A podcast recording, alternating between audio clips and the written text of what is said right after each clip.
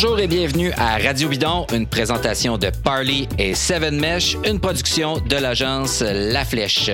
Je m'appelle David Desjardins. Aujourd'hui, je suis avec Charles Stigui et Jérémy Martin et on parle d'abord de cyclocross, mais restez avec nous dans la deuxième partie de l'émission parce qu'on parle avec Ned Bolting, qui est l'éditeur du Roadbook, un livre qu'on adore, qui est vraiment un almanach cycliste qui recense tout ce qui s'est passé durant l'année cycliste chez les hommes et les femmes. Il nous a accordé une super belle entrevue. Vous allez pouvoir entendre ça en deuxième partie d'émission. Mais d'abord, on parle de cyclocross. Maintenant, euh, on est à quelques jours de Noël. Euh, on enregistre l'émission et puis on va la diffuser euh, dans la, journée même parce que c'est le temps des fêtes, puis c'est vraiment le moment fort de la saison en ce qui concerne le cyclocross. on parle avec Charles qui connaît bien ça, avec Jérémy Martin qui, lui, a couru en cyclocross. salut Jérémy, salut Charles. Salut David, salut Charles. Salut David. Jérémy, tu as couru un cyclocross, on va en reparler un peu plus loin, mais à ce temps-ci de l'année, tu es allé en Europe, tu as fait les courses du temps des fêtes, euh, donc euh, tu es vraiment bien placé pour nous parler de plusieurs des parcours, puis de c'est quoi l'ambiance qu'il y a là-bas. Mais euh, pour résumer, c'est la, la folie furieuse à ce temps-ci de l'année, le cyclocross en Belgique, aux Pays-Bas. Ah, totalement. Écoute, comme d'autres périodes dans l'année, c'est une des périodes fortes. C'est un peu l'équivalent des classiques sur route. le temps des fêtes euh, en Belgique, c'est vraiment la, la période là, où est-ce que les spectateurs, c'est du 50 000 spectateurs à chaque course aux deux, trois jours. Euh, tout le monde est en vacances, tout le monde est très, très en alcool. Donc, le party est là. On, en parle tantôt plus en détail, mais écoute, c'est une super belle période. Euh, c'est très, très dense en course. C'est des parcours qui sont challengeants. On est en hiver, donc une journée, on court dans la neige. Le lendemain, dans la grosse, dans la grosse boue. Donc, euh, c'est une très belle période qu'on s'apprête à vivre euh, chaque année. écoute, c'est un peu comme écouter les classiques. Moi, c'est un peu comme ça, je le compare, comme euh, dans le temps de Roubaix puis les Flandres, c'est un peu l'équivalent en cyclocross là, avec les championnats du monde, bien sûr. Comme la, comme la semaine sainte des, des, classiques. Ben, donc, oh, on a entendu le chien, on le salue. donc, s'il fallait faire le résumé de la saison actuelle, Charles, là, bon, il y a eu des, il y a eu des courses aux États-Unis, des courses aux États-Unis qui au début étaient moins populaires euh, du côté des Européens et qui maintenant ont l'air de pas mal faire le voyage, euh, donc euh, d'aller chercher les points aussi qui sont importants pour les, le cumulatif de la, Coupe du Monde. On, on, va en parler tantôt parce qu'il y a des, des, joueurs aussi qui arrivent un peu plus tard en saison puis qui peuvent venir grappiller pas mal de points. une saison aussi qui est dominée par des personnalités qu'on connaît, donc il n'y a pas beaucoup de surprises qui est la figure dominante, Charles, en ce moment chez les hommes et chez les femmes euh, en cyclocross? Chez les femmes, c'est la championne du monde, c'est donc euh, Lucinda Brand. Et chez les femmes, de façon mhm. générale, c'est les Néerlandaises qui sont euh, qui occupent les pratiquement les dix premières places. Exception faite de deux noms à mentionner, Clara Hunsiger et une certaine Magali Rochette. Euh, donc, tu sais, c'est des noms qu'on revoit. Euh, Denise Betsema est là tout le temps. Euh, il y a par contre quelques noms chez les femmes qui, qui bon, on sait habituellement, Sané Kant fait un début de saison mollo, ça mène, elle, son objectif, c'est les championnats du monde. Elle arrive prête, là, on verra si, si ça se passe cette année, mais il y a d'autres noms qui ont été là par les, disons, les deux années passées, qui qui ont, qui ont, qui ont pris un peu de recul. Anne-Marie Worst et euh, l'ancienne championne du monde, euh, Carmen Alvarado. Euh, ces deux-là, on les voit poindre, mais un peu moins. Moi, je les, je les attendais plutôt en saison. Il y a eu des blessures, mais bref, même si la saison est bien lancée, la saison reste relativement. on est peut-être à, à mi-chemin là à peu près. Il y, a euh, Puck Peters, que moi je connaissais moins bien, qui fait euh, une très très belle saison aussi euh, chez les Néerlandaises. 19 ans. Et ça force aussi à parler de Zoé Backstead, qui est une junior qui vient de remporter une course chez les élites. Elle a, si ma mémoire est bonne, et je vais demander à Cyclocross 24 de m'aider là-dessus, mais il me semble qu'elle a 17 ans. Elle est toute jeune, surpuissante, tu sais, la relève des euh, les nouveaux coureurs très très jeunes qui arrivent à chaque année, c'est comme toujours la folie. Là. On, on regarde euh, Anne-Marie Worst qui a 26 ans, puis on a presque l'impression que ça fait une décennie qu'elle est là, puis que c'est une vieille mm-hmm. coureuse, alors que c'est pas, pas exactement le cas. Donc, du côté des femmes, c'est ce qui se passe. Du côté des hommes, ça a été beaucoup le show euh, Ellie qui a remporté plusieurs courses depuis le début de la saison. Euh, Toonarts a été là. Euh, Quentin Hermans a remporté une ou deux courses aux États-Unis. Ça l'a bien placé au classement général.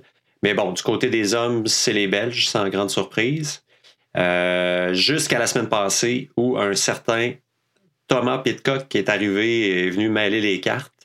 Euh, puis évidemment, je pense qu'on aura l'occasion d'en reparler tantôt, là, mais on a deux, euh, deux ombres qui planent sur le circuit en la personne de, de Van Aert et de Van Der Poel, qui, euh, dans le cas de Van Aert, qui vient de faire son, son entrée, puis Van Der Poel qui devrait être là dans la prochaine semaine-ish. fait que le, le, le, Mais ce qui est cool, c'est que chez les hommes, depuis plusieurs années, puis je, suis comme un, je sonne comme un disque cassé, les courses chez les femmes sont beaucoup plus intéressantes à mon avis que chez les hommes. C'est moins vrai cette année. Ça a été super intéressant. Même quand euh, Pitcock est arrivé la semaine dernière, Iserbit s'est pas effacé comme il fait habituellement quand les, euh, les, les, ténors arrivent. Ça a donné une course euh, fabuleuse à Ruckfen, si ma mémoire est bonne encore. Oui, exactement.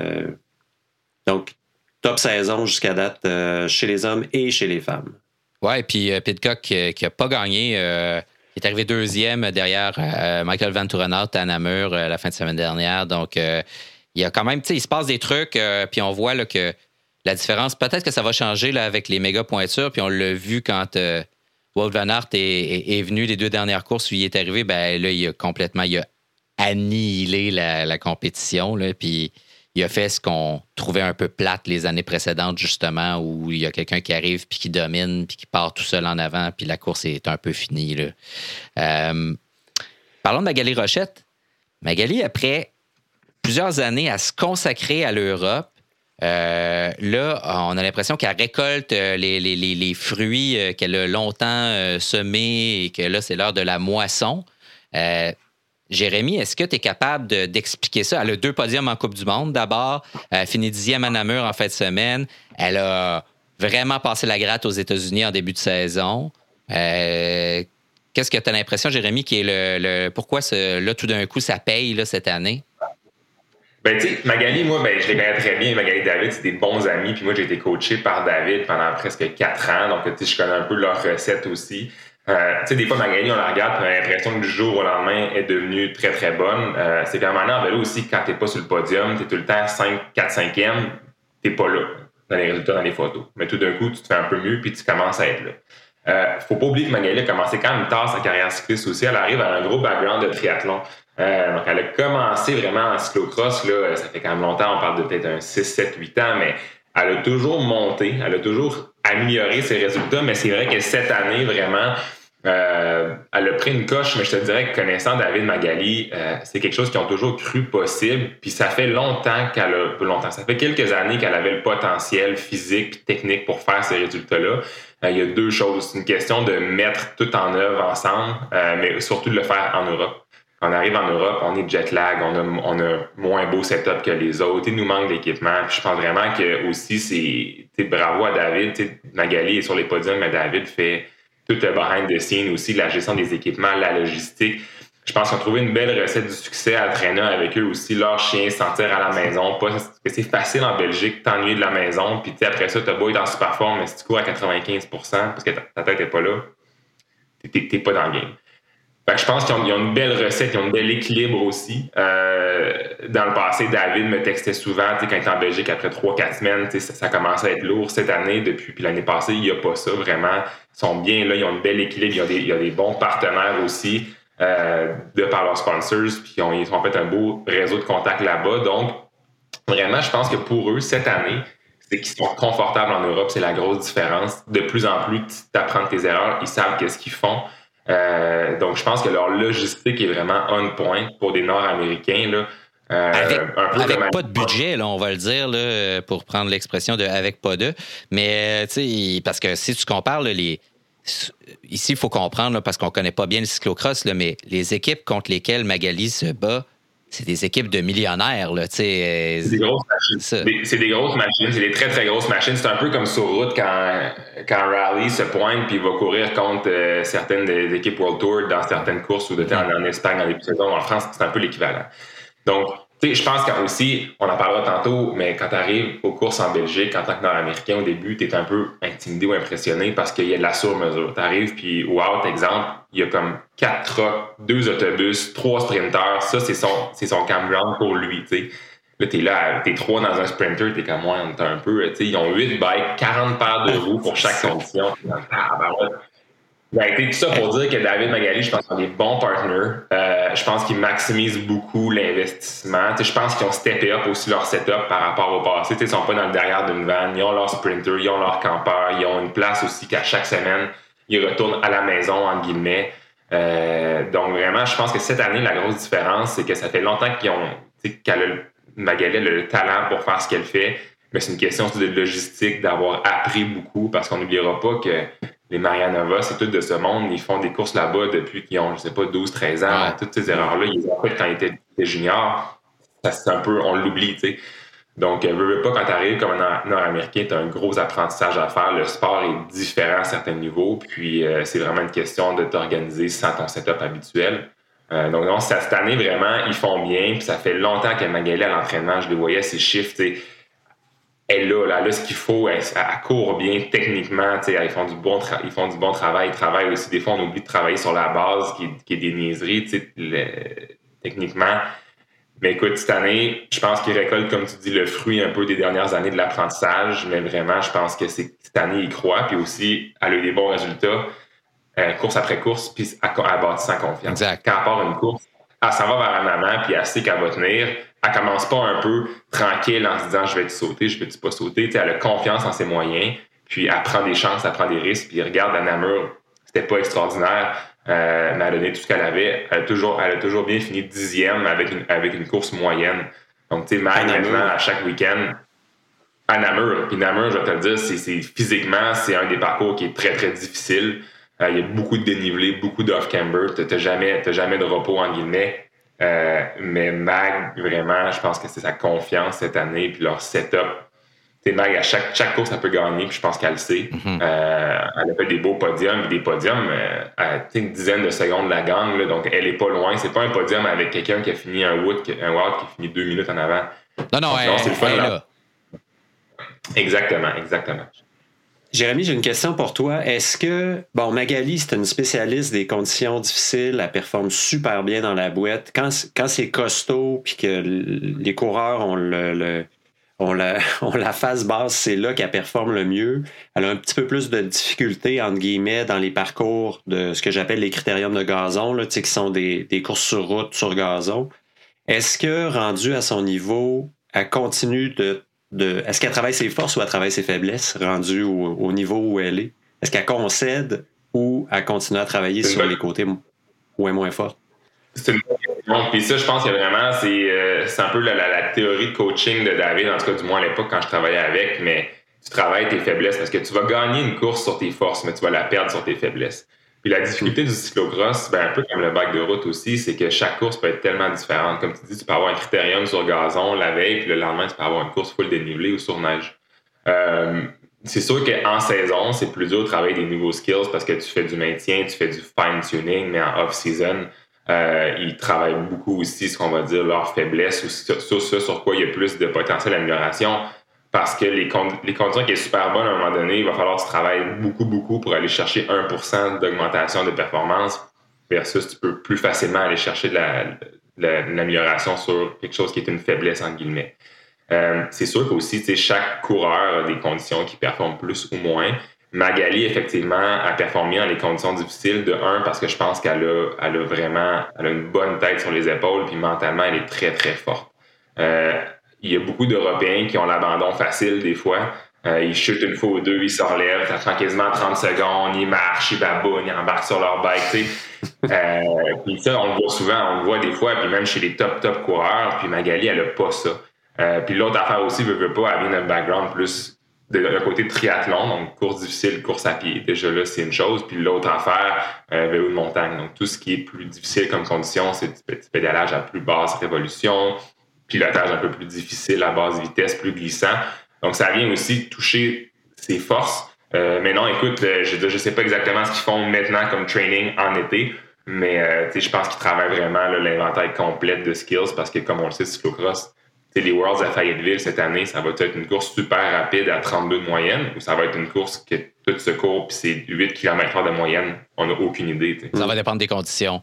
Euh, exact. On va, lui, parler Magali au, mois de janvier. Je lui ai écrit il y a quelques jours. Euh, on voulait l'avoir pour l'émission. Puis elle dit Écoute, je donne, euh, des entrevues à côté. Elle avait des trucs avec les sponsors aussi. Puis il y a beaucoup, beaucoup de courses. J'ai dit hey, Faites-en pas, regarde, euh, on se reparle en, janvier. Ça va être bien le fun. Profite. Puis essaie de continuer comme tu le fais. C'est beau à voir. puis elle a dit aussi, Magali, puis je termine là-dessus en ce qui la concerne, que elle panique beaucoup moins quand ça va moins bien, tu sais. Donc, euh, et même quand ça va bien, tu sais, je pense que des fois, ça allait bien, puis là, euh, elle était comme à côté d'embarreur, puis comme tu disais, Jérémy, elle avait peur de sauter, fait que, tu elle se gardait comme une petite gêne ou euh, une petite retenue. Puis là, elle a l'air vraiment en confiance, puis c'est ça qui lui permet de faire des podiums.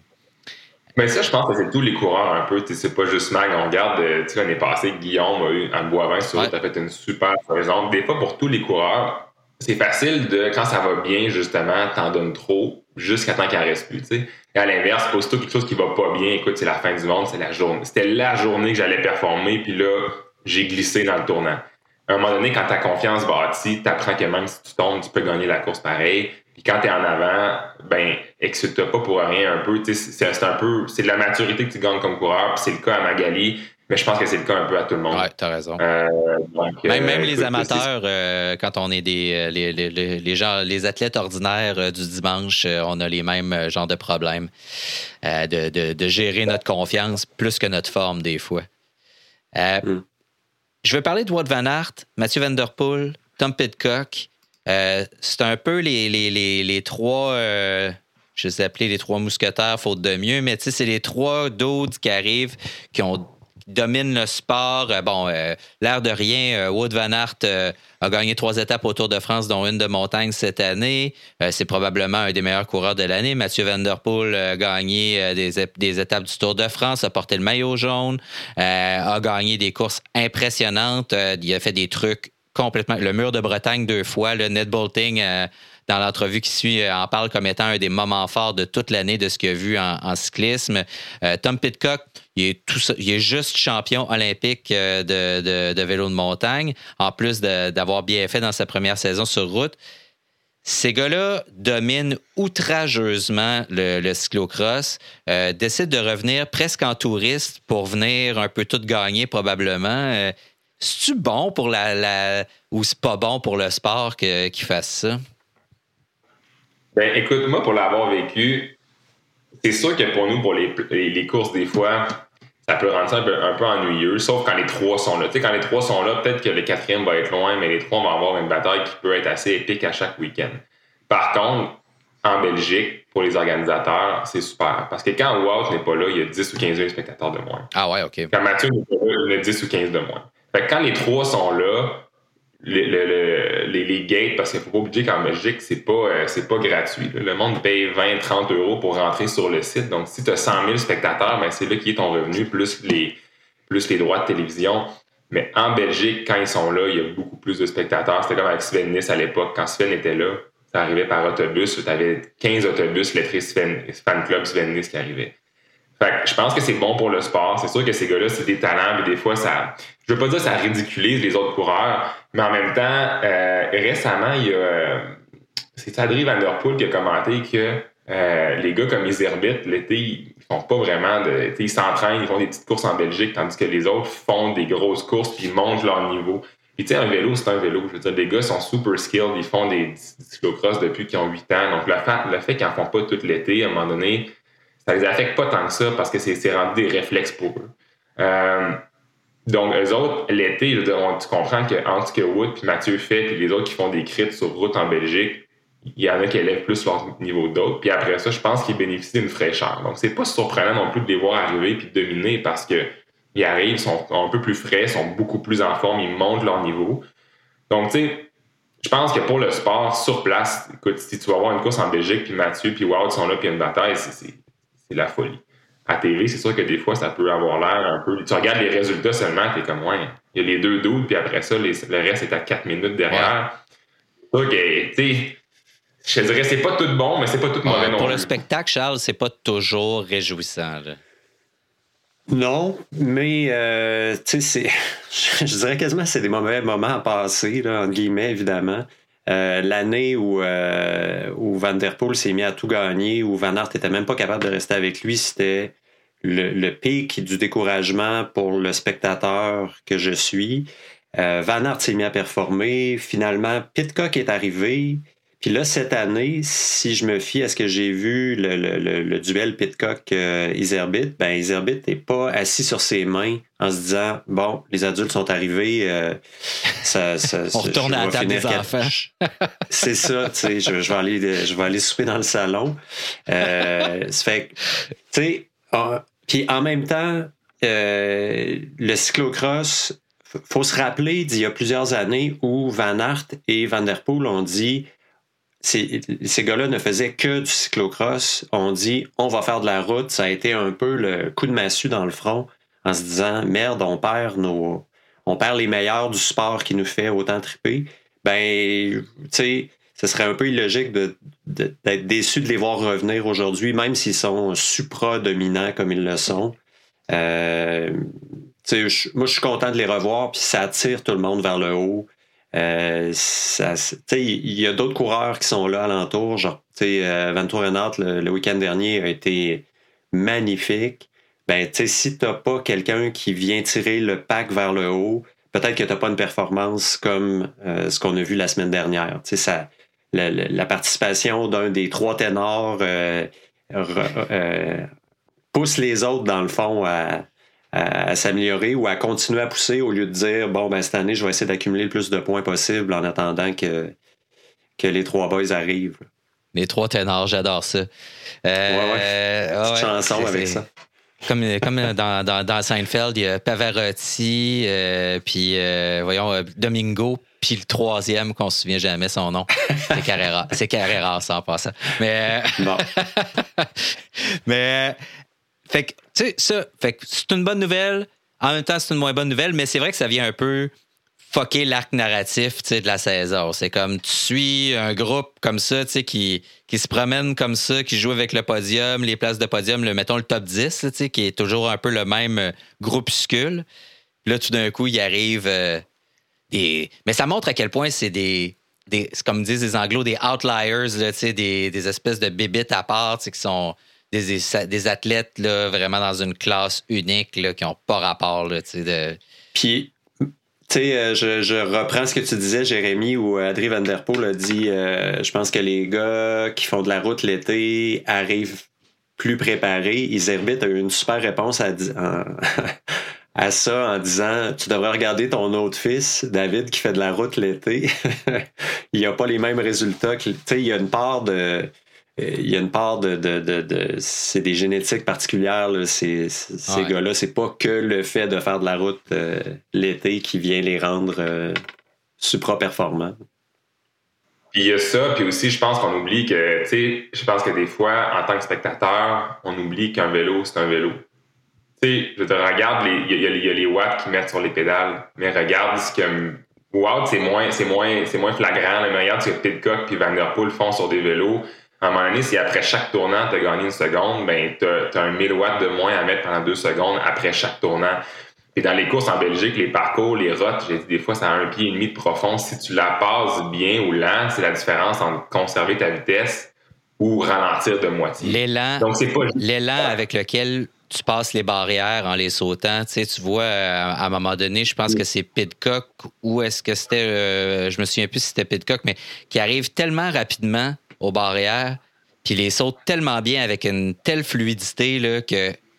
Et voilà, il a pris un demi-vélo, il était côte à côte, là, puis dans le tournant, puis il a pris un demi-vélo pendant les barrières, puis on s'entend que c'est pas là que tu accélères, mais juste dans la fluidité du mouvement puis la qualité de l'exécution, c'était là. Puis tu sais, d'une course, c'est la, première course que Walt a faite, c'était à SN, à un moment donné, il y a une photo que tout, tu penses au deuxième tour quand il est parti, tout le peloton court avec le vélo sur le dos sur un long straight super bourg, puis lui, il est de l'autre côté, il est sur le vélo. oui, c'est des watts, mais c'est des skills aussi. Tu sais qu'en cyclocross, la, la, ligne est très, très fine entre. C'est pas juste qu'il y a deux fois plus de watts que tout le monde, c'est qu'il y a le feeling du bike puis son transfert de poids. Les skills en cyclocross, la ligne est très, très mince entre passer ou ne pas passer sur une certaine section. Puis ils ont ça aussi, ces gars-là. Euh, je veux dire, depuis qu'ils sont juniors, ils gagnent tout. Euh, donc, je veux dire, c'est pas juste des watts puis de la génétique, c'est des skills aussi. Puis ces gars-là, ils ont moins besoin de pratiquer que d'autres. Et quand ils arrivent, ça clique directement, c'est plus naturel. Fait qu'il y a ça qu'on oublie. Puis prochaine course, regarde la, vitesse à laquelle ils ressortent des tournants par rapport à un autre, quand ils passent les barrières, qu'ils passent les off-camber. Là aussi, ils sauvent l'énergie. Donc, leurs attaques ont l'air incroyables. Elles le sont. Mais c'est parce que dans la course, ils ont peut-être fait 30 fois moins 3-4 secondes à 1000 watts de plus pour réaccélérer. Fait qu'ils sautent. Fait qu'il y a ça qu'il faut pas oublier non plus que ces gars-là, ils l'ont, sur le vélo. Puisqu'on parle de, skills, et donc ce qui m'amène à parler de patin de fantaisie et donc euh, de l'épreuve de Val d'Isol euh, qui était sur neige, euh, une épreuve qui avait lieu parce que personne ne s'en cachait d'ailleurs. L'UCI souhaite que le cyclocross devienne un sport olympique d'hiver. Et on a décidé de présenter cette épreuve-là sur neige. Euh, ça a donné un spectacle que certains ont trouvé amusant, d'autres euh, navrants. Euh, mais moi, je, vais vous dire que j'ai regardé ça sur le fast-forward parce que je trouvais ça un peu pénible à voir. Euh, c'était un peu comme regarder une équipe de hockey euh, euh, d'enfants qui sont toujours à quatre pattes. Là. À un moment donné, c'est drôle de les voir tomber, mais on finit par trouver ça moins drôle. Charles, toi, je pense que tu n'as pas tellement aimé ça. Fait que ma question, en fait, c'est Valdisol pour ou contre? Fait que Charles, pour ou contre? ben, en fait, je veux dire, c'est pas c'est correct qu'il y ait des courses dans la saison de, de top bouette ou de neige. Moi, ce, euh, ce, qui me bug avec ça, c'est de le prendre comme une démonstration pour une éventuelle euh, participation aux Olympiques. Je trouve que c'est c'est une des courses les plus plates à regarder. C'est super quand ça s'inscrit dans une saison où euh, il faut être bon sur le gazon, dans la boîte, dans la neige, fameux. Mais isoler ça pour dire c'est ça le cyclocross, puis c'est ce qu'on vous pitch pour les Olympiques, je, moi, ça me. Tu sais, de la même façon que je suis capable de reconnaître, euh, Jérémy parlait de SN où euh, Wood Van Aert a super performé. Il est, suprême dans la boîte, mais c'est des courses qui m'intéressent assez peu, autre que pour m'impressionner pendant quelques instants. Mais après ça, euh, tu sais, la course roule puis je fais d'autres choses. C'est pas, pas ces courses-là qui, qui m'intéressent le plus. Je vais dire, à un bout du spectre, il y a Val d'Isol, puis à l'autre, il y a Namur. À Namur, il y a de la boîte, c'est dur, mais c'est pas c'est pas saucé dans la boîte tout le temps. Il y a des off-camber, ça demande des qualités athlétiques partout. C'est spectaculaire. T'as pas besoin d'être un, fan fini de cyclocross pour apprécier ce course-là. Euh, alors Mais tout le monde n'a pas l'air de Bambi sur la glace, là, comme c'était à Val Non, non, non, c'est ça. Euh, puis tu sais, le, fameux off-camber euh, très long descendant à Namur qui donne du trouble à tout le monde. Euh, on comprend vite que c'est vraiment plus que ce que ça a l'air visuellement. Ce, ce type de course-là m'intéresse beaucoup plus. J'aurais bien mieux aimé voir Namur comme pré-calife olympique, mettons, là, que de voir Val d'Isol. Je trouvais que c'était artificiel. Cela dit, je reconnais le talent des, gens qui y participent. Puis je je veux pas dénigrer euh, ça, mais ça s'inscrit dans une saison. C'est pas. Euh, on, se l'est dit hors d'onde, mais j'ai, j'ai dit, c'est pas ça le cyclocross. C'est plus que ça. donc, je trouve ça navrant un peu comme événement. Jérémy, pour ou contre euh, Val Moi, je vais y aller à l'inverse de Charles. Je vais dire pour, mais je pense qu'il y a besoin de raffinement un peu. Effectivement, je pense que c'était une première, c'est une épreuve, une épreuve test, puis je pense qu'ils ont à apprendre de ça. Moi, ce qui me bug un peu, c'est que pour une épreuve olympique, l'entièreté du parcours doit être sur neige, sauf le straight finish pour la sécurité. Euh, mais je crois quand même que s'il y avait une certaine flexibilité, il y aurait moyen de faire de quoi de euh, quand même intéressant. Euh, ben moi, personnellement, j'ai trouvé relativement intéressante la neige, la course, parce que je n'ai fait des courses sur neige. Fait que quand tu en as fait aussi, je pense que tu connais un peu plus le défi, le challenge, puis tu regardes ça, puis tu peux un peu plus j'utilise le mot anglais, mais relate à ce qui se passe à l'écran. mais je pense qu'il y a besoin d'un peu de raffinement, peut-être de faire différent, peut-être plus de, de sections d'escalier, peut-être plus de sections plus challengeantes qui font débarquer du vélo un peu. Euh, je te mentirais pas que par moment, j'avais l'impression qu'on regardait euh, une course, euh, une étape fils de ski de fond. le parcours était large en ligne droite, damé par un BR. Mais je crois qu'ultimement, euh, Lucie fait beaucoup de travail pour rendre le sport plus international, plus de courses aux États-Unis, une série de courses, les mondiaux aux États-Unis. Euh, je pense que ça peut être bon pour le sport. moi, je suis pour, mais je pense quand même qu'il y aurait besoin d'un certain raffinement. je pense qu'il ne changera pas la règle faut que ce soit sur neige, mais il y aurait moyen de faire quelque chose, peut-être plus d'obstacles on and off de bike parce qu'il y avait une section à pied. Moi, je me dis une course dans la neige, tu pourrais dire que 30% pourrait se faire à pied, très challengeant. Beaucoup plus de off-camber, justement, que tu vois des chutes. Euh, est-ce que tu mets des sections un peu glacées? Je sais peut-être que c'est un peu casse-gueule. Euh, je sais pas, mais moi, je, vais y aller pour dire que je suis pour l'épreuve, mais qu'il y a besoin d'un peu de raffinement. Ah, c'est une excellente réponse. Jérémy, on voulait te parler en terminant parce que, comme on le disait au début de notre entrevue, tu as déjà fait le temps des fêtes en cyclocross. À l'époque, d'ailleurs, tu étais stagiaire à la Flèche, euh, donc euh, mon entreprise. Euh, et tu as fait ça. Puis c'est difficile de saisir l'ambiance quand on regarde ça comme spectateur à la télévision. Bon, oui, OK, ah ben là, il y a moins de monde, évidemment, à cause de la pandémie. L'année dernière, il n'y avait personne. Mais en temps normal, il y a, comme tu le disais, il y a des milliers, des, voire des centaines de milliers de personnes à une course. Euh, des fois, vous passez à l'intérieur de des tentes là, qui sont des, des, des, beer tents là, où il y a plein de monde. Euh, euh, raconte-moi à quoi ça ressemble? C'est quoi l'ambiance de, de cette semaine-là? C'est comment vivre ça? Ouais, écoute, moi je l'ai vécu. La première fois que je l'ai vécu, écoute, c'est ça, j'étais quand même assez jeune. J'avais pas des. C'est les premières fois que je coursais en Belgique. Fait que moi j'ai commencé première course en Belgique, j'ai commencé avec celle-là.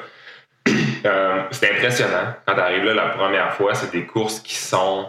Euh, tu sais, c'est un peu comme un cirque pendant une semaine où est-ce que toutes les installations se déplacent, puis la, on a que la foule suit toutes les courses, je pense que la plus petite course, c'est, c'est, euh, qui est comme un mercredi, le, 29 décembre. Puis il y a 30 000 personnes, puis c'est au milieu de nulle part, dans un champ, sur le, un peu sur le bord de la mer. Je te dis, au milieu de nulle part, il n'y a, y a, rien de deux heures autour. OK.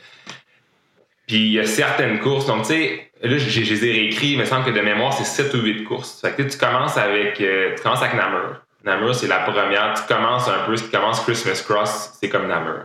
Déjà là, on l'a vu en fin de semaine, il y avait du spectateur. C'est un parcours qui est super challengeant. Euh, puis ça va suivre après ça. Les parcours sont tous quand même très, très challengeants. Des critériums de gazon, à part Brenner, il n'y en a pas vraiment. C'est tous des parcours qui ont des particularités.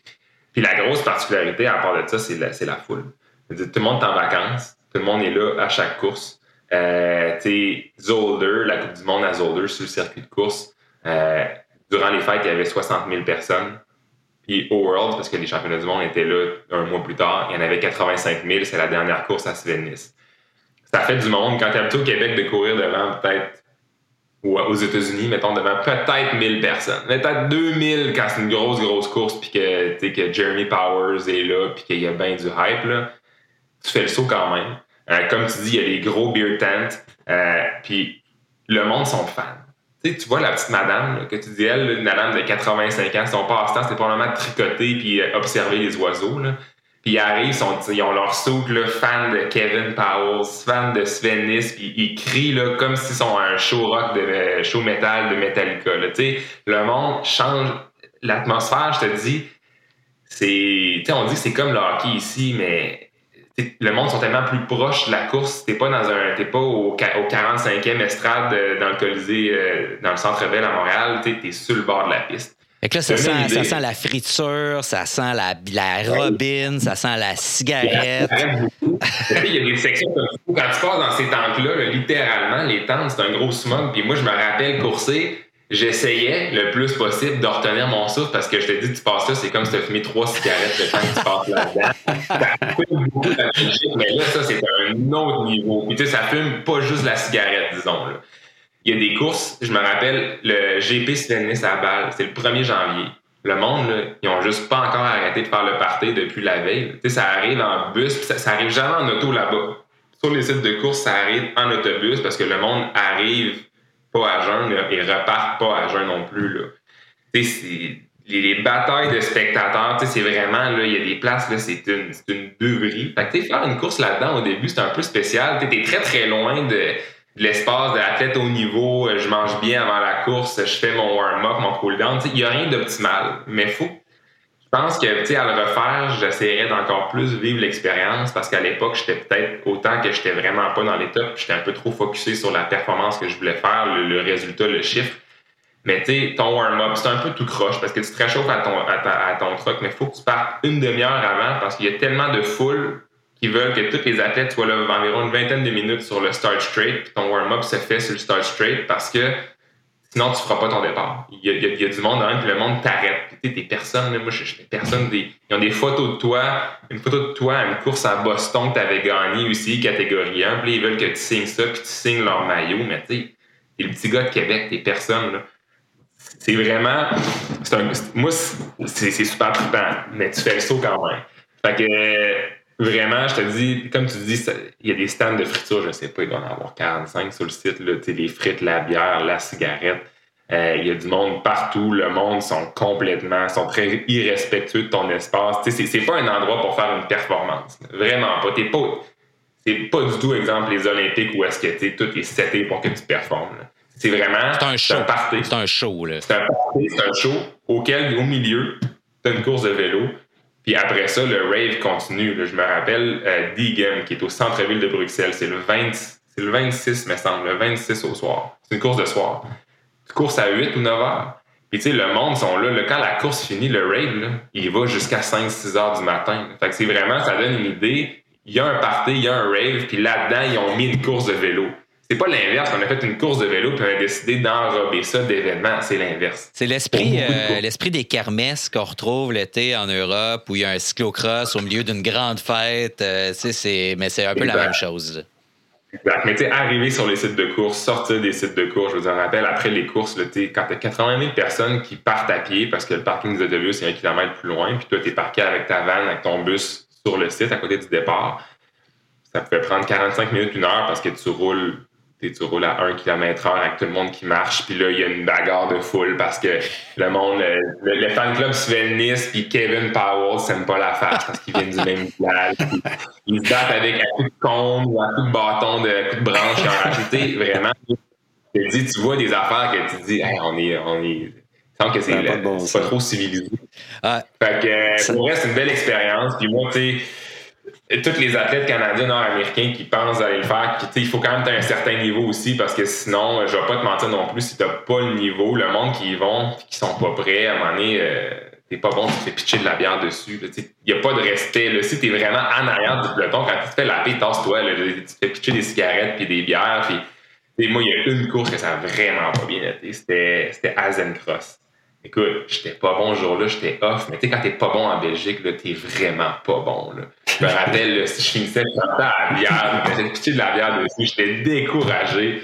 Fait que, tu sais, faut que tu un certain niveau pour y aller, mais l'expérience est complètement folle. Euh, tu sais, une course aux deux jours ou une course à chaque jour, ça dépend de, ça dépend des années, là, comment ils font l'horaire, mais c'est vraiment, dis-toi, imagine-toi, le Festival d'été de Québec, ils mettent une course de vélo avant le show, de, le plus gros show. C'est ça que c'est. Ouais, on veut un crit pendant le Festival d'été de Québec. C'est de super idée.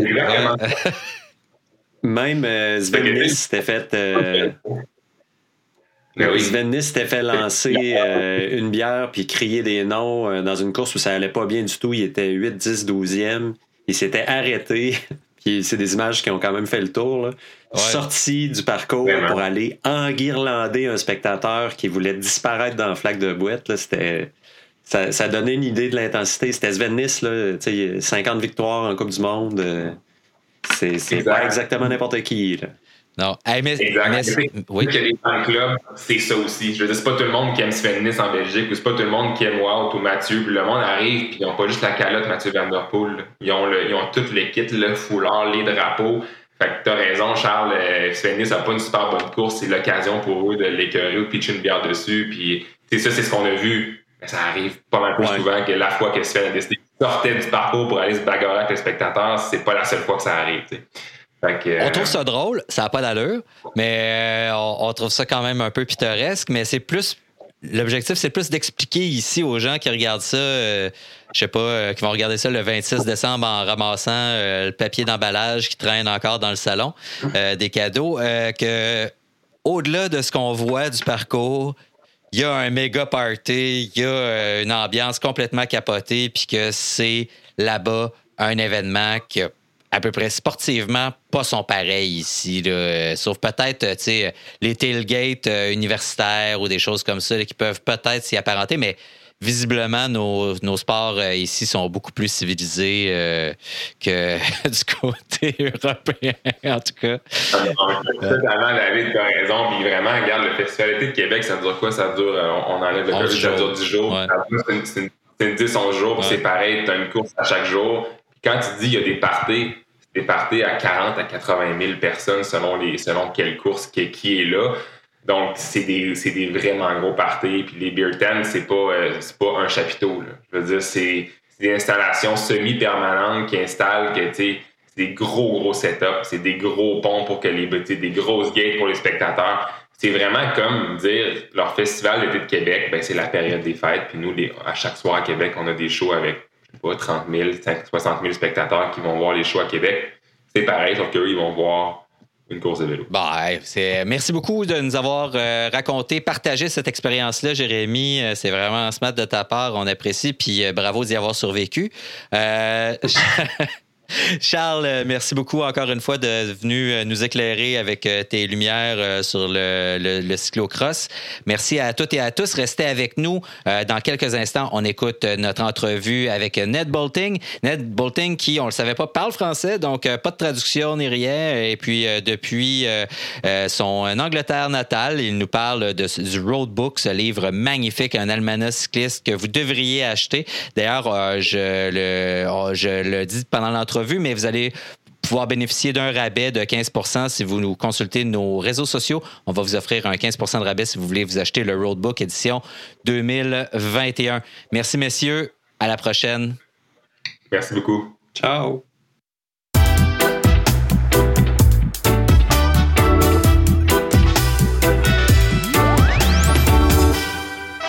On est très heureux d'avoir avec nous aujourd'hui euh, Ned Bolting. Euh, Ned qu'on peut lire dans différentes publications, qu'on peut aussi entendre à la télévision euh, parce que Ned est un journaliste euh, sportif, journaliste cycliste, c'est un commentateur à la télévision aussi et c'est l'éditeur d'un livre qu'on adore, euh, dont on a déjà parlé ici à l'émission, dont j'ai parlé dans mon blog à Vélo Mag aussi parce qu'il est fabuleux, qui s'appelle The Road Book, qui est un, un almanach cycliste. mais d'abord, bonjour Ned. Bonjour, ça va? Euh, oui, ça va très bien. Merci. Alors, Ned parle français. On était très heureux de, l'apprendre. Bon, euh, il m'a dit que parfois, il pourrait hésiter ou des choses comme ça. Évidemment, on lui pardonne d'avance euh, toute faute ou erreur. Alors, on est juste très, très content de l'avoir avec nous et de ne pas devoir traduire en temps réel toutes ses réponses. Ned, le, roadbook, euh, c'est un, gros livre, euh, c'est un, livre important, une espèce de somme euh, de données, premièrement. Donc, c'est les résultats de toutes les courses cyclistes de l'année, mais c'est aussi un commentaire éditorial, c'est plein de choses. D'où est venue l'idée de créer ce livre-là? C'est une très belle question. L'explication la, plus simple, c'est qu'il existe chez nous en Angleterre un sport qui s'appelle cricket. Mhm. Vous connaissez peut-être. Euh, oui, oui. on comprend, on comprend rien au règlement, mais on connaît, oui. Moi non plus. Euh, mais euh, chez Cricket, il existe en Angleterre depuis, je crois, 100, 140 ans, une publication, un livre comme le Roadbook. Okay. où toutes les données, tous les résultats des jeux professionnels partout dans le, dans le monde sont notés chaque année. Euh, et des journalistes euh, écrivent, euh, écrivent aussi des, essais, des, petits articles au sujet de cricket. Et ça s'appelle Wisdom. Et c'est, le livre est une institution très importante dans le sport anglais.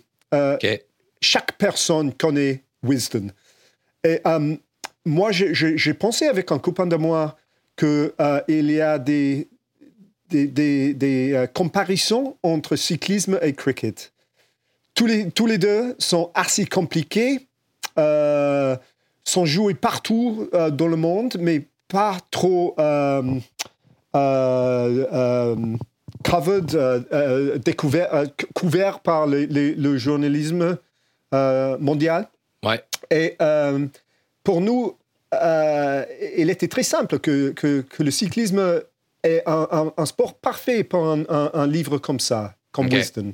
Et moi, j'espère que dans le futur, en 100 ans d'ici, euh, ça va toujours exister, euh, mon livre, The Roadbook. Oui, parce que vous en publiez un par année, c'est une somme massive, comme je le disais. Vous avez choisi une facture très classique pour le présenter, donc c'est un c'est un livre qui va bien vieillir. Est-ce que c'est pour ça que vous avez choisi de, l'avoir comme ça? C'est un hardcover, donc c'est une couverture euh, dure, c'est rouge avec l'écriture dorée, donc ça pourrait être un livre de mon grand-père. Oui, c'est un livre classique. Et, il est très important que si on, achète euh, son ton d'ici, en futur, mhm. euh, le livre, qu'il est le même. C'était une, des décisions en 2018 euh, pour la première édition du Roadbook. les décisions qu'on a prises il y a quatre ans étaient très importantes parce qu'on on ne peut pas changer ça reste comme euh, ça existe pour toujours. OK. Euh, à l'intérieur du livre, il y a, comme je le disais, des résultats. Donc, on peut prendre, par exemple, le Tour d'Italie étape par étape. Et puis, on va mhm. savoir cette journée-là, euh, le temps qu'il faisait, le vent soufflait de quel côté, euh, et la mhm. température, euh, qui étaient les coureurs dans l'échappée du jour, qui a gagné l'étape, évidemment. Donc, il y a beaucoup de détails. Mais aussi, à l'intérieur du livre, il y a des commentaires, puis il y a des commentaires de coureurs et de coureuses. Lesquels vous avez choisis pour l'édition 2021, puis pourquoi vous les avez choisis? Peut-être pas tous, là, mais quelques-uns qui sont là. là. Oui, euh, on a choisi cette année, euh, je crois, euh, alors Lizzie Deignan, qui a gagné le, Paris-Roubaix pour la première mhm. fois, Paris-Roubaix des femmes. Tadej Pogacar. Pour des raisons évidentes. Son, deuxième Tour de France, évidemment. Et deux, monuments aussi. Ah oui, oui. C'est un petit détail, hein, parce que. Et, euh, Dame Sarah Story qui a cassé des records euh, euh, dans les Jeux paralympiques. Elle a gagné, je crois, à peu près 20 médailles d'or paralympiques cette année à Tokyo. Une légende. Et aussi, on a des contributions cette année de Tom Pitcock, mm-hmm. qui est un jeune star, un, vedette du futur qui court pour Ineos et euh, qui, euh, qui va gagner grand chose, euh, je crois, dans le futur. Mais il a, il a, écrit pour nous un essai au sujet de, de cyclocross. Cyclocross? Cyclocross? il a déjà gagné une course cette année, puis il est aussi, il est aussi champion, champion, olympique de vélo de montagne. Voilà, c'est ça. et aussi, um, Cécile Outrup-Ludwig qui a gagné cette année euh, pour la première fois de sa carrière euh, une, euh, une course de, de World Tour des femmes. Oui, et on l'adore, c'est le troupe Ludwig. Elle est super rafraîchissante, ah très drôle. puis aussi, absolument, absolument, oui. Ouais. Et aussi, elle, est féroce sur la route, on l'aime. donc, on dit en anglais gritty, là, elle veut gagner. Là, elle, est, elle, est, belle à voir courir.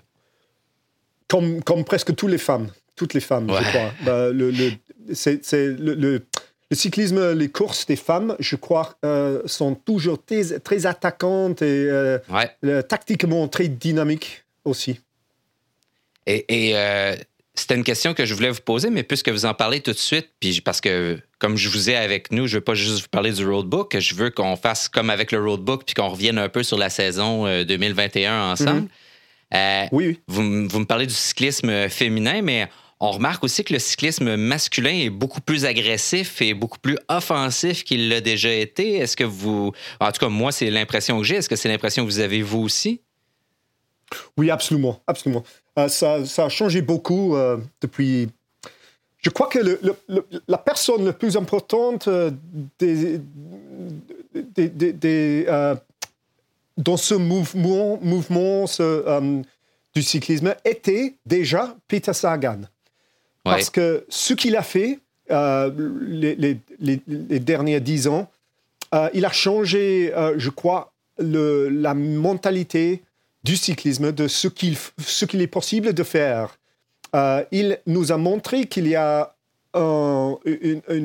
des possibilités pour tous les coureurs de ne pas devoir se spécialiser mhm. euh, euh, dans les courses. Ça veut dire que la génération maintenant euh, de Wout van Aert, Mathieu Van Der Poel, Pidcock, Ethan Hayter, etc., etc., Julien Alaphilippe aussi un peu, et Remco Evenepoel, Tadej Pogacar, tous les mecs sont convaincus qu'ils peuvent gagner presque chaque course quand, quand le, le présente. Hein. Euh, il y, a, une grande liberté mentale euh, avec ses coureurs. Mais je crois que Peter Sagan était le responsable. Il a changé euh, cette mentalité. Et dans les grands tours, peut-être aussi que, la, par exemple, je regarde la domination de Tadej Pogacar qui est capable de mettre à mal une équipe aussi puissante que celle de Ineos. ça fait que les, équipes avec des tactiques éteignoirs, là, où on va chercher la première place, puis après ça, on contrôle la course, tout le reste du grand tour. Mais là, c'est de moins en moins possible avec un coureur comme ça qui est capable de venir complètement euh, changer la donne à lui tout seul. Oui, et, c'est tellement impressionnant ce qu'il fait. Euh, il, est, il, est, il est si jeune, il a gagné plus plus, euh, plus, plus, des courses euh, que Eddie Merckx au même âge. Ah ouais, et, et, dans une époque moderne, hein, c'est mm-hmm. absolument incroyable ce qu'il a fait. Et je crois qu'il il peut dominer, vraiment dominer le Tour de France euh, pour les, les, les, prochaines 10, non, non, non, 5, 6 éditions. C'est un grand problème pour les autres équipes. Je crois que la seule possibilité, de lui battre euh, euh, au Tour de France, c'est de venir euh, au Tour avec deux grands champions et de les garder très haut au classement général jusqu'au but, pratiquement. il faut l'attaquer avec deux champions crédibles. Ça veut dire Bernal et Roglic dans la même équipe. Dans la même équipe. Ah ouais, ouais. C'est presque euh, impossible. c'est presque, pour moi, c'est presque la, seule possibilité en ce moment de, de, le, battre au Tour de France.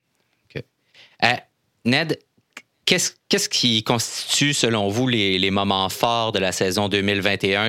Un? Moment, là, votre moment préféré, et c'est pas nécessairement une course, ça peut être une échappée, un truc que vous avez vu, euh, un chez les hommes, un chez les femmes, peut-être?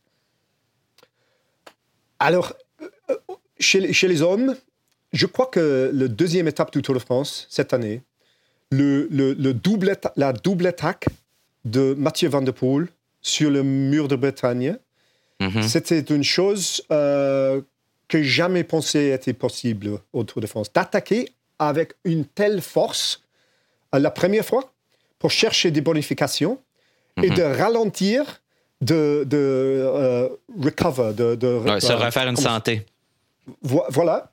Et de la faire encore une fois, après 15, euh, 15 euh, minutes, et de gagner l'étape, euh, de gagner les bonifications sur la ligne d'arrivée et de gagner avec un, écart. Bah, je ne croyais pas que c'était possible. Et les, émotions ce jour-là, avec la mémoire de son, de son grand-père, Raymond Poulidor, mhm. qui était malheureusement pas, avec nous de, voir ce que son, petit-fils a fait. Euh, en ce moment où il a gagné le droit de porter le maillot jaune autour de France, c'était une chose, un truc énorme. Euh, chez les femmes, j'ai déjà, dit, euh, Lizzie Dignan au, à, Paris-Roubaix des femmes, c'était un moment plein de, de significance pour les femmes l'égalité est arrivée euh, trop tard, mais il est arrivé euh, à, Paris, à Paris-Roubaix. Et le moment où elle, a euh, lift, comment c'est dire, lift, elle, a Elle a. Lorsqu'elle est partie en échappée ou. Non, non, non. La, la, la trophée, le, pavé. Ah, lorsqu'elle a, elle a levé le trophée, là, oui, oui. Lever, lever les bras avec le pavé, avec cette, cette trophée au-dessus de sa tête. C'était un moment vraiment historique pour le sport féminin. C'est vrai, et puis euh, c'était fait de manière spectaculaire sa victoire aussi, avec euh, une grande échappée, comme, euh, comme on aime voir dans ce genre de course-là, vraiment magnifique. Voilà. Qu'est-ce que c'était la course de l'année, que ce soit une course d'un jour, un grand tour, selon vous, la course la plus épatante de l'année? Il y a C'est dur, hein? Il y a des moments, je, je, pense que sur le Giro, la Tour d'Italie cette année, uh-huh.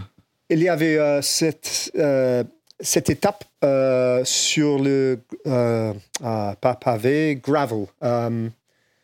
Oui, sur, le, sur, la sur le, gravier, ouais. Voilà, voilà. Où Philippe Ogana mm-hmm. a fait un truc au, au on the front, au devant du peloton, euh, où il a, il a effectivement euh, il a euh, éliminé Remco Evenepoel du, mm du Giro ce jour-là. il a, il a, il a, la, pression qu'il a fait sur le peloton était incroyable ce jour-là. C'était un, jour, une étape, mais je crois que la course euh, qui va rester chez moi dans les mémoires cette année, c'est le, championnat du monde euh, au Flandre cette année des hommes et l'attaque, la cinquième, la sixième attaque de Julien Alaphilippe, euh, accompagné par son coéquipier qui, je pensais, c'était c'était qui? C'était le jeune breton. ah, j'ai oublié son nom. Ouais, moi aussi. FTG. Alors, euh, l'attaque des deux Français, et cette fois, euh, Julien Alaphilippe euh, était, euh, sûr qu'il allait réussir, réussir.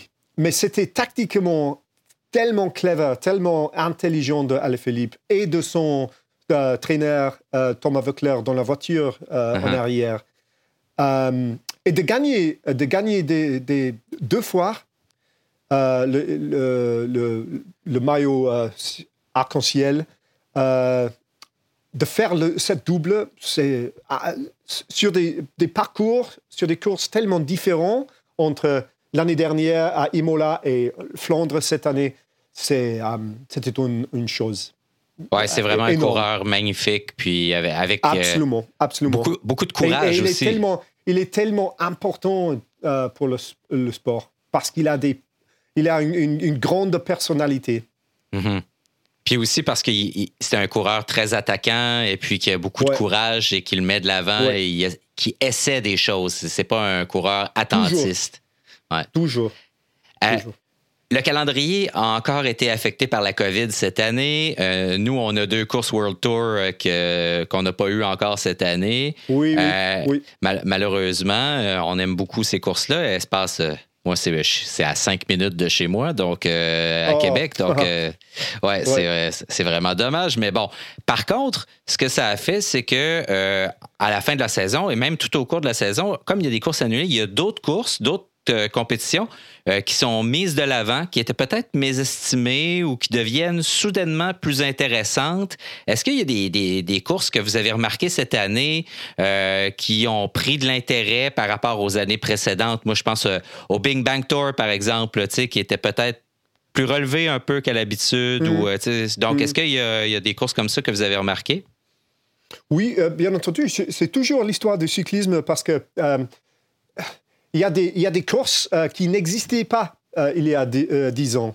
Mhm. Il y a des courses qui existaient et n'existent plus, malheureusement. Ça, ça, change toujours dans le calendrier. Et c'est toujours, il existe toujours des, courses qui gagnent chaque année d'importance. Et une, un, bel exemple de ça, c'est le Bing Bang Tour, bien entendu. Aussi, la tour, cette année, le tour de, de la Belgique. Mhm. C'était il était gagné par Remco Evenepoel dans une saison, dans une année où il, a, a, pour la première, fois dans sa carrière, il a vraiment devoir expérimenter des, des et des, euh, euh, des problèmes pour la première fois de sa carrière. Mais il a gagné euh, son tour national, la tour de la Belgique. C'était très important.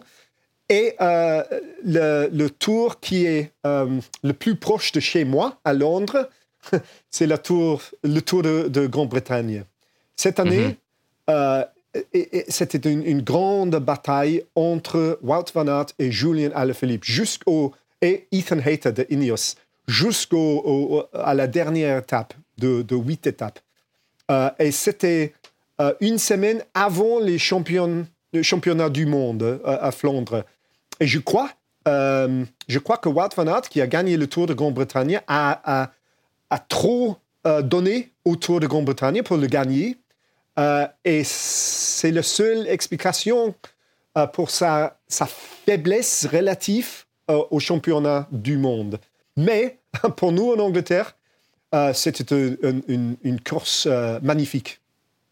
Certains vous diront aussi qu'il y avait... des, tels, des, tels, champions comme ça. Hein? Ouais. Philippe et, Van Aert, euh, chaque jour, chaque étape, euh, ils, s'attaquaient euh, chez nous, au, tout petit tour de Grande-Bretagne. Hein? Ouais, euh, Van Aert, il y a peut-être aussi des problèmes d'équipe aussi qui lui ont nuit au championnat du monde. Là.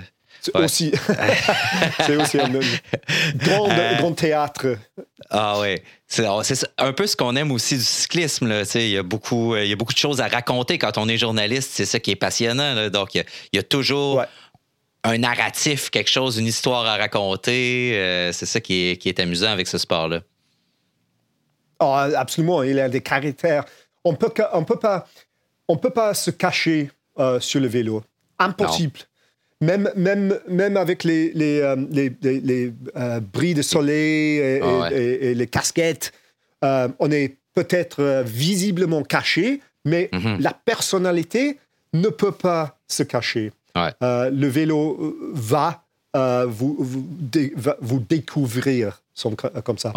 Et, et, le cyclisme, professionnel a été inventé par des journalistes, donc euh, carrément. donc, Henri Desgranges, euh, naturellement, le, oui, le créateur du, Tour de France était journaliste et cycliste. Il était aussi professionnellement euh, un coureur professionnel avant d'être journaliste. Donc, c'est forcément, à la, à, la, à la base, c'est un sport d'histoire. Donc, c'est ça qui est intéressant. c'est quoi euh, Ned, vous, votre épreuve préférée, votre course préférée, euh, peut-être pas celle cette année, mais sur le calendrier, celle que vous voulez jamais manquer? Euh, j'aime bien le tour, le tour chez les femmes et chez les hommes, le tour du, du Pays-Bas, du Pays Basque. Du Pays, Basque, ouais. Basque. J'adore la, campagne, les collines.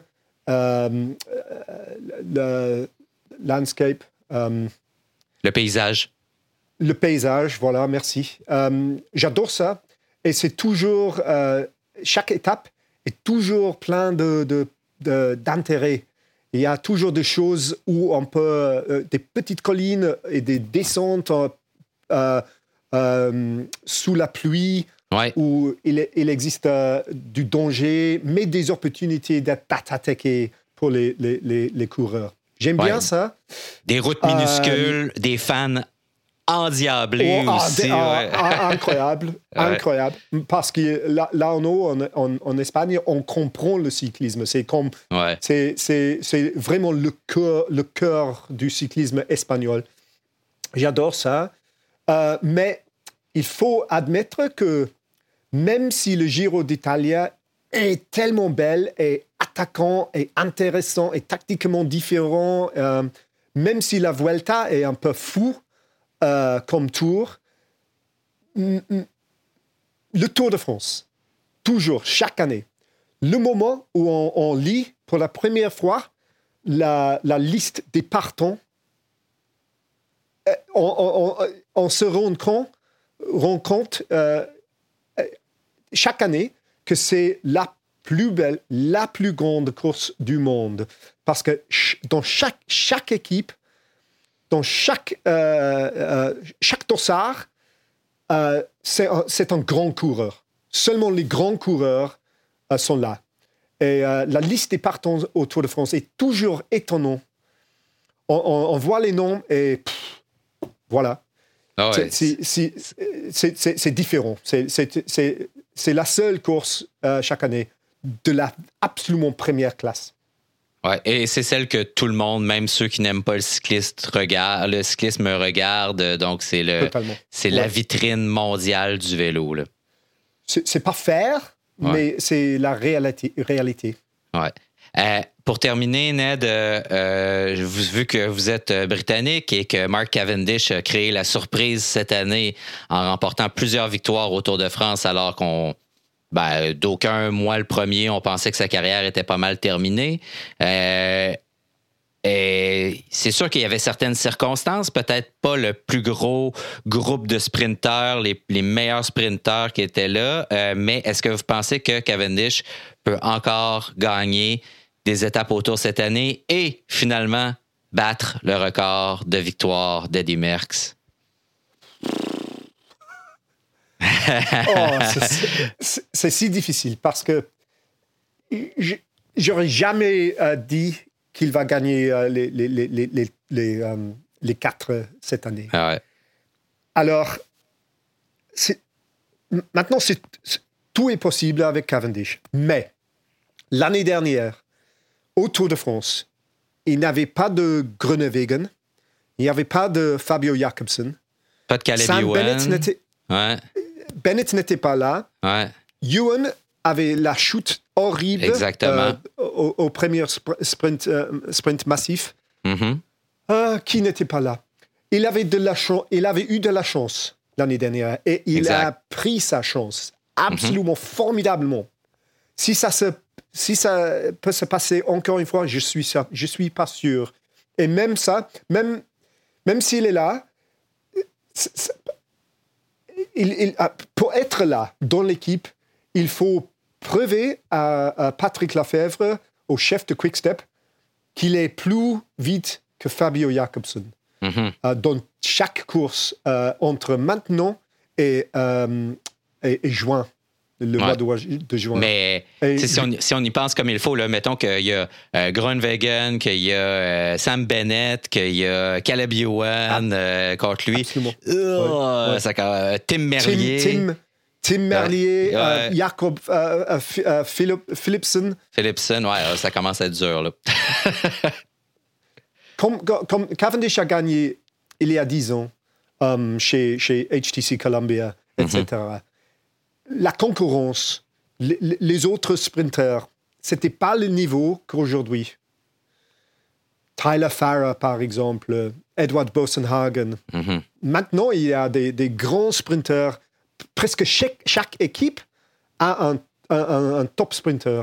Et euh, c'est plus difficile pour, pour Mark Cavendish. Alors, et, un train très bien organisé comme l'était celui de HTC à l'époque, qui était. Euh, qui, avait un, une équipe formidable pour le faire gagner. Absolument, oui. oui. C'était très différent. Ouais. Euh, Ned Bolting, merci beaucoup d'avoir été avec nous. Euh, bravo pour le roadbook. On invite euh, tous les auditeurs à se le procurer. On a un code d'ailleurs sur nos réseaux sociaux avec un rabais de 15% pour ceux qui voudraient le commander. Évidemment, si vous écoutez, quand vous allez écouter ceci, il va être trop tard pour le commander pour Noël. Mais moi, je vous le dis, moi, je prends, je prends le roadbook, il est dans ma bibliothèque, puis une fois de temps en temps, je prends un de mes roadbooks, je m'assois dans un fauteuil comme un grand-père. J'ai juste pas de pipe à fumer, là, moi, mais et je l'ouvre à n'importe quelle page, puis là, je lis qu'est-ce qui est là, puis là, je me souviens que euh, à la Vuelta euh, en 2019, euh, il est arrivé tel truc, puis je me souvenais même pas de, tel coureur, c'est qui dont lui, puis je, prends mon téléphone sur Pro Cycling Stats pour aller voir c'est qui parce que je m'en rappelle pas. Vous avez, vous avez complètement, vous avez, vous avez absolument compris ce dont il s'agit de, avec le roadbook. c'est la, la, plus belle méthode d'ouvrir le livre n'importe où et de se plonger là-dedans. Voilà. Oui, exact. C'est comme si on plongeait dans sa propre mémoire. C'est vraiment incroyable. Merci beaucoup, Ned Boating, et puis de joyeuses fêtes à vous. Hey, merci à vous aussi. Au revoir. Merci beaucoup d'avoir écouté cet épisode de Radio Bidon. C'était le dernier de la saison. On vous revient bientôt avec beaucoup d'épisodes. On sait qu'on a été là de manière un peu sporadique au cours des derniers mois, mais on va, essayer d'être beaucoup plus constant. Je m'appelle David Desjardins. Radio Bidon est une présentation de Parley et Seven Mesh. C'est une production de l'agence La Flèche. Gabriel Bourdage, comme d'habitude, s'occupe magistralement du montage. Merci à vous toutes et tous d'être avec nous. Soyez prudents si vous allez rouler. Euh, on espère que vous allez sortir votre fat. Si toutefois le vélo que vous aviez commandé est arrivé. Sinon, soyez patient, ça va finir par se produire. Merci beaucoup. Au revoir.